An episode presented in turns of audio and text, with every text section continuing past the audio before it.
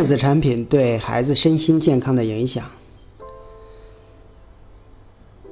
现在啊，电子产品越来越普及，而且呢，电子产品的确广泛受人欢迎。那电子产品呢，有这么几个特点：第一，电子产品代表着最高的、最新的科技水平，让人们的生活更加方便；第二，吸引人的眼球，让人容易沉浸其中；第三呢，电子产品往往设计很时尚，符合人们的完美需求，让人容易爱不释手。第四呢，屏幕往往有炫彩，刺激人的眼睛，消耗人的精神，尤其是小孩子容易迷恋电子产品。电，但是呢，电子产品对孩子的身心健康危害很大，需要引起整个社会高度的重视。那今天就从中医方面来分析一下电子产品对孩子身心健康的影响。第一，过度依赖电子产品，主动思维能力丧失。如果过度依赖电子产品呢，动脑动手的机会将会大大减少。碰到问题时呢，孩子往往会倾向于用最直接、最简单的方式去作答。从中医来分析，心主神，心神旺盛，则思维能力正常。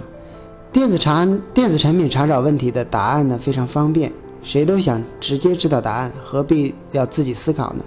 结果就是减少了思考。不但对孩子，对大人呢也是这样。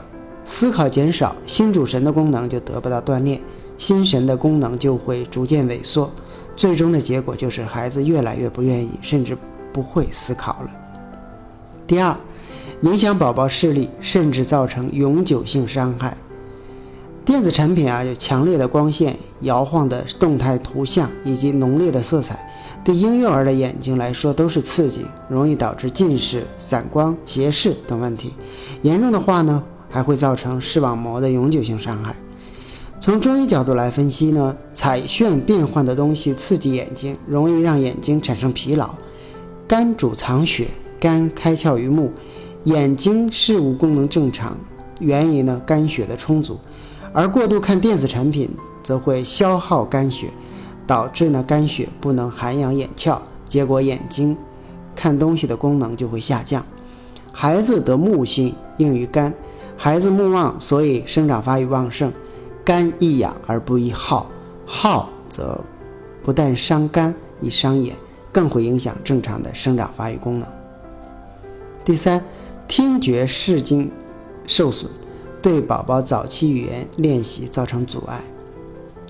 长期沉浸于电子产品中的孩子，往往听到的是人工合成的电子声、音乐声，还会对孩子早期的语言练习造成阻碍。减弱他认识世界的能力。从中医角度分析，人生于天地之间，人要健康，也必须要适应自然环境。电子产品所营造的环境不是自然的，而是人工的。让心神长期处于这样的环境呢，会影响孩子的感知功能，导致孩子对自然界的感知功能下降。古人说啊，君子耳不听淫声，目不视邪色。电子产品所产生的声音和图画虽然不是淫声邪色，但毕竟不是自然的声音和色彩。孩子处于身心发育之中，应当呢尽量少。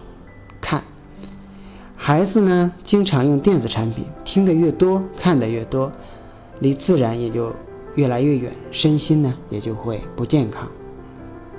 第四，骨骼发育不健全，长期使用电子产品伤害宝宝骨骼。人们常说孩子筋软，其实呢，这是因为他们的骨骼还没有完全的发育好。如果长期坐着看电视或者低头玩玩平板电脑，宝宝的颈椎和脊椎的成长就会受到影响。从中医角度来分析，久坐伤肉，而脾主肌肉，所以说久坐必伤脾。脾属土，为后天之本，气血生化之源。脾伤则气血化生不足，容易导致各种虚损。且各种大病和慢性病就跟着发作起来。久坐伤肌，督脉行于肌内，督阳不能宣通，则会导致腰曲消失、颈屈紊乱，出现颈肩腰腿痛。孩子阳气生发，骨骼发育尚未定性，若坐姿不当，督脉阳气不畅，容易诱发驼背、脊柱侧弯以及骨质增生。现代研究发现，孩子若久坐，不仅引起颈椎僵硬，影响颈动脉对头部的供血，还破坏破坏腰椎正常的生理弯曲，出现弓背或者骨质增生等症状。第五，丧失学习兴趣，面对课本书籍时产生排斥。书本和电子产品最大的不同呢，就是书本是静态的，习惯了动态的电子屏，孩子面对课本和书籍的时候呢，就会产生困难。与书本相比较，电子产品更能吸引人的兴趣，尤其是孩子，心神尚且不忘，自制力尚差，而更会愿意选择电子产品。书本毕竟是传统的知识载体。这是电子产品所不能替代的。孩子用电子产品越久，对书本的亲和力越差，也就会越来越不愿意看书。第六，想象力空间受影响，看得越多，反而想得越少。接触的东西多了，对某件东西也就会有了既定的认知，因此也减少了发挥想象的空间。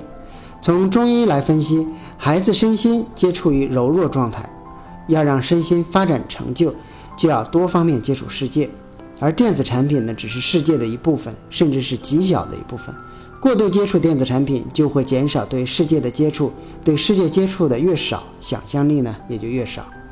最后第七，丧失表达能力，语言能力也会减弱。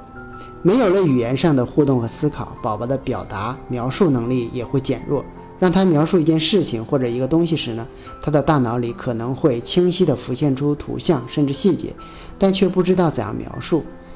从中医角度来分析呢，心开窍于舌，舌能发音说话，语言由心所主，心神旺盛，语言能力也强。若心神不足，语言能功能也必然下降。电子产品的过度使用呢，会消耗孩子的心神，导致心神失养，其所主的语言功能也不能，也不可避免的就会下降。综上所述，所以说，为了孩子的健康呢，还是尽量远离和少用电子产品。感谢收听，更多内容请关注《中医学习笔记》和“用耳朵学中医”。